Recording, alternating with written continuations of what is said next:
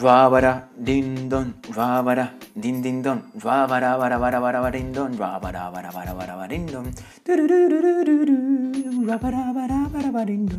¿Qué pasa mi gente? Bienvenidos a Te Cuento una Historia, yo soy Iván, alumno de la UNED y el tema de hoy me mola muchísimo, así que eh, no vayáis, quedaos por aquí porque el tema de hoy es el tema 18, la Segunda Guerra Mundial, un tema bastante extenso que voy a intentar que no se me alargue mucho el, episodio.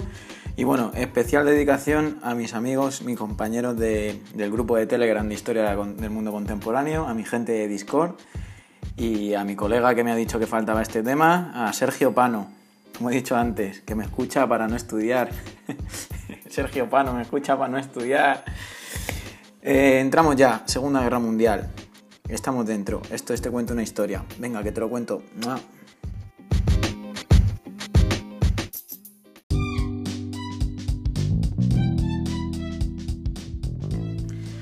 Bueno, pues comenzamos con la Segunda Guerra Mundial. Lo primero, los antecedentes, ¿vale? Eh, bueno, ya sabéis que después de la Primera Guerra Mundial se crea el Pacto de Versalles, que bueno, limitaba a, todos los países a tener un número limitado de soldados en el ejército y bueno, más o menos pues, para firmar la paz, ¿vale? Esto es de la Primera Guerra Mundial, pero bueno, ¿qué va a pasar aquí? Que se va a romper ese pacto eh, también va a llegar la crisis de los años 30, ¿vale? Con el realzamiento de, toda la, de todos los fascismos, de Hitler que llega al poder, que se pasa el pacto de Versalles por los huevos, se monta su, su ejército super tocho, eh, empieza a crear armas, tanques y todo, todo lo que ya sabemos de los temas anteriores. Eh, la sociedad de, naciones va, va, a fracasar, ¿vale? Y, y luego lo que pone aquí en los apuntes que tengo es que va a haber una agresiva política alemana, ¿vale? Y ansias expansionistas de Italia y Japón. Ya sabemos que Italia se fue para... ¿Dónde se fue Italia? Se iba a África. Eh, los japoneses también se, fueron a invadir a, los chinos. Eh, vale, vamos a ir al inicio de la guerra, ¿vale? El inicio de la guerra que va a ser el 1 de septiembre del 39, ¿vale? Hitler va a invadir Polonia. Con esta invasión, eh, ¿qué va a pasar? Pues que, recordamos, Hitler invade Polonia y Francia e Inglaterra, que tenían inversiones en Polonia, como en fábricas, en ferrocarril, en diferentes industrias, eh, directamente le declaran la guerra a Alemania, iniciándose así eh, la guerra, con lo que se conoce como la primera fase, la guerra relámpago, ¿vale? O sea, van a saco. En cuanto se enteran de que Hitler ha invadido Polonia, dicen, aquí aquí está aquí la guerra ya. Vale, la primera fase, Alemania aparte de tomar Polonia también va, a tomar Dinamarca, Holanda y Bélgica. Eh, Noruega también lo, toma, ¿vale? Eh, avanza sobre Holanda y el 10 de mayo los panzers alemanes atraviesan las Ardenas entrando en Francia. En junio del 40 el mariscal Petain firmaba un armisticio quedando Francia dividida en dos, estando la capital Francia libre en, Vichy y actuando como un satélite más del eje, ¿vale? O sea, la ocupación de Francia, la división de Francia en dos. Y ahora vamos a llegar a la batalla de Inglaterra, ¿vale? Una, ofensiva de los alemanes sobre Inglaterra. Eh, de esto vamos a destacar que el ministro británico, que era eh, Churchill, eh, creía en la paz con Hitler y dudaba que se enfrentase contra Alemania. Entonces, cuando se crea un gobierno de unidad nacional con Churchill a la cabeza, con la firme decisión de enfrentarse a los alemanes, pues comienza la batalla de, Inglaterra a través de una serie de ataques aéreos continuos entre julio y octubre. Eh, os vais a acordar de esta parte porque yo estuve en Londres, ¿vale? Os vais a acordar de mí, yo estuve por Londres me hice un tour de, la Segunda Guerra Mundial y había un montón de edificios aún reventados y nos contaban, pues mira, aquí llegó un avión, soltó sus cositas y, y catapum chimpum se convirtió en chocapic.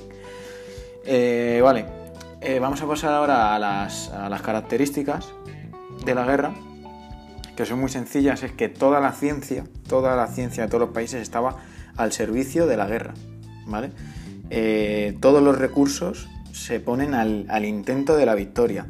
Se intenta por todos los medios que, la guerra afecte a los civiles, o sea, que, que los civiles sean los primeros afectados. Alemania va a crear los campos de concentración, se va a empezar a crear la bomba nuclear, ¿vale? Y bueno, se utilizan ya submarinos, portaaviones y bombas muy muy dañinas, que esas son las características de esta guerra, ¿vale? Eh, luego vamos a hablar de nuevos frentes, que son los Balcanes y el norte de África, sí, que, bueno, eh, Hitler abandona eh, trasladando su interés hacia los Balcanes debido a las derrotas italianas en, frente a Grecia. Se abrieron dos frentes, en el norte de África y los Balcanes. El desembarco italiano en Grecia y los avances alemanes en Yugoslavia provocaron la retirada masiva de los aliados. Tampoco este es el punto más importante de la guerra, pero bueno, también lo cuento por aquí. Vale, ahora llegamos al frente ruso la conocida Operación Barbarroja. ¿vale? Hay muchas películas, os recomiendo por ejemplo la película sobre la batalla de Stalingrado, ¿vale? que se llama Stalingrad, una película de Josef eh, que bueno, básicamente lo que dice esta película, lo que, lo que dice este apartado, ¿no? la Operación Barbarroja, el frente ruso.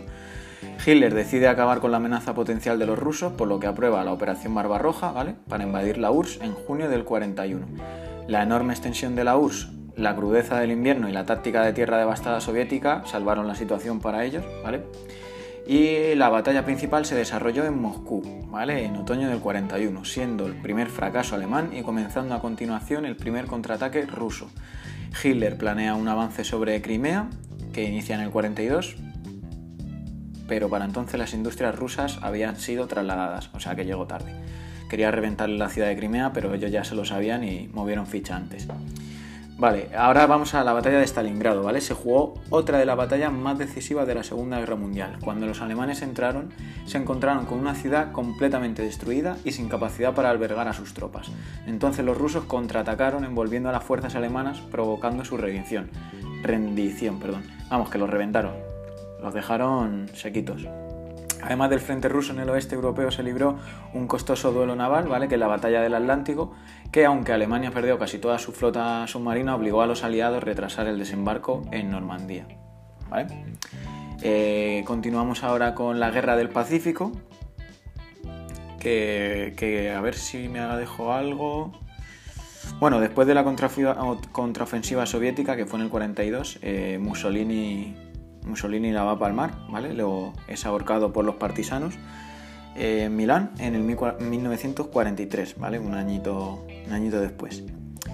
el desembarco de Normandía, ¿vale? Es la liberación de París en el 44. Y ahora vamos a hablar de la Guerra del Pacífico, ¿vale? Ya sabéis, acordado la Guerra del Pacífico con la película de Pearl Harbor. En septiembre del 40, ¿vale?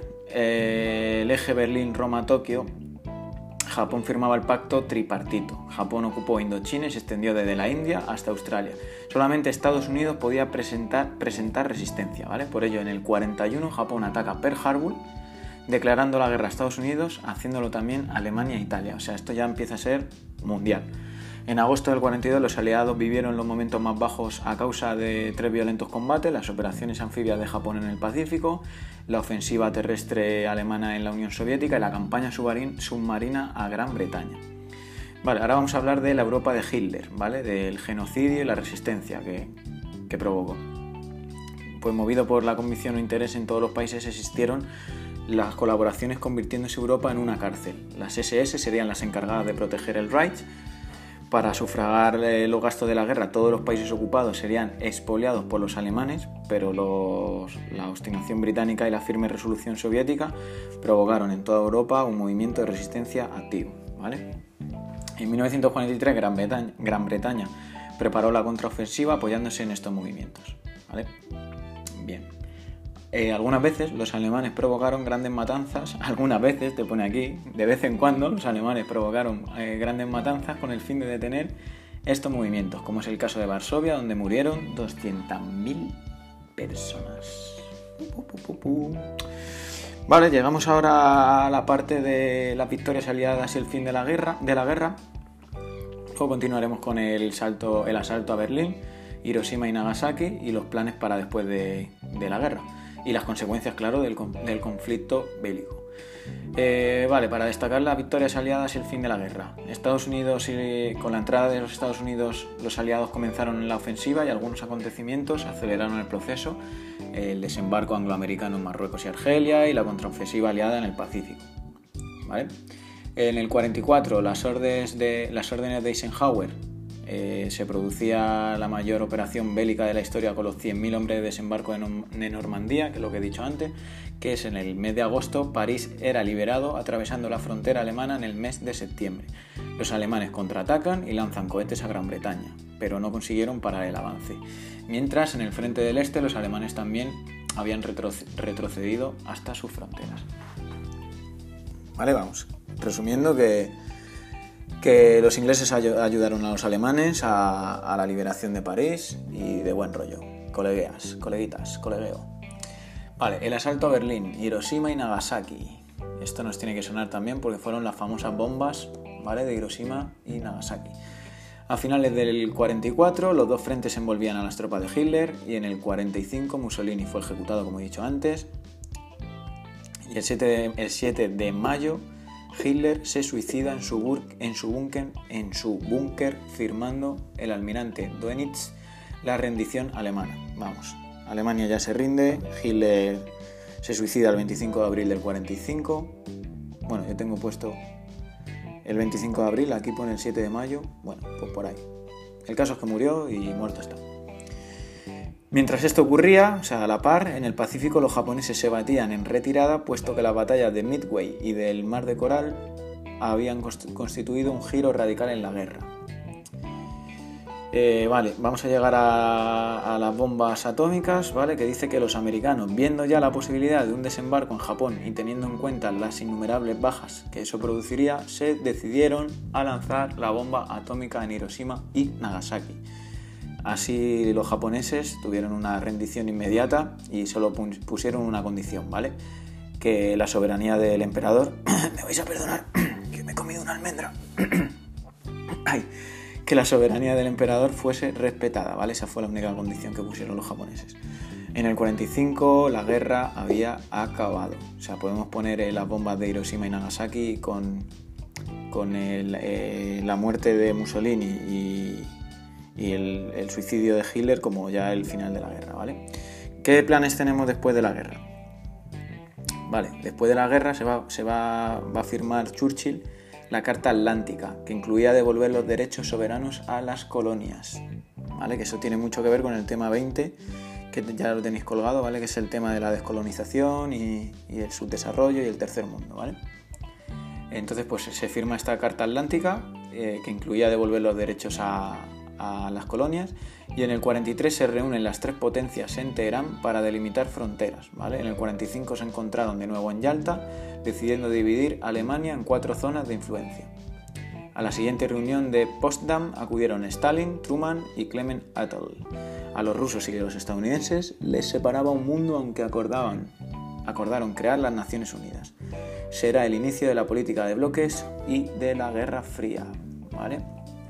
Otro de los temas que también viene después de este. Vale, ya para terminar, las consecuencias de este conflicto bélico, eh, proceso de independencia creando un fenómeno que decide la posguerra, ¿vale? Eh, el plan de reconstrucción, el plan Marshall, que era eh, para reactivar Europa, que es el plan que, ejerce Estados Unidos para ayudar a, a los europeos, ¿vale? a los países que habían quedado reventados. Eh, por parte soviética había perdido una tercera parte de su riqueza nacional, además de 70.000 pueblos y 1.500 ciudades destruidas. 1.500 ciudades, ni más ni menos. Además, existía la consecuencia moral de querer castigar a los criminales de guerra, para eso se celebraron diversos juicios, siendo el más importante el proceso de Nuremberg. Ya sabéis, el juicio, el juicio de guerra. Para que os acordéis del plan Marshall, ¿vale? Para que os quedéis bien con ello, el plan Marshall eh, básicamente era darles pasta a los países que, habían sufrido la, Segunda Guerra Mundial para ayudarles y que España, recordad que España se queda fuera, porque Franco había ayudado en cierto, en cierto modo a los alemanes y a los italianos. Entonces los americanos dicen, a España ni un, ni un chavo le vamos a dar. Así que nada, yo creo que lo tenemos. Un breve resumen ya ahora de un minuto, brevísimo. Antecedentes, se rompe el pacto de Versalles, Hitler y Japón quieren crecer, expansionismo, fracasa la Sociedad de Naciones, la crisis económica de los años 30, eh, Hitler invade Polonia, eh, Francia e Inglaterra, como tenían inversiones, le declaran la guerra, tenían inversiones en Polonia, le declaran la guerra a Alemania, Ya la fase de la guerra, la ocupación de Francia, dividida en dos, la ofensiva sobre Inglaterra, la batalla de Inglaterra, el bombardeo de Londres. Acordaos que yo estuve allí y así os acordáis de este tema. Las características, ya sabéis, eh, la ciencia al servicio de la guerra, la bomba nuclear, los campos de concentración, submarinos, todo esto, la operación Barbarroja, que eh, Hitler quiere invadir Rusia en el 41, en, en Stalingrado va a llegar y le van a reventar los, rusos a los alemanes. Eh, ¿Qué más? Mussolini, perdón, la, batalla de Stalingrado que hace que Alemania se rinda. El desembarco de Normandía, la liberación de París. Hitler se suicida el 25 de abril del 45. La guerra del Pacífico, ya sabéis que Estados Unidos empieza a conquistar islas. Las bombas atómicas sobre Japón. La batalla de Pearl Harbor, claro.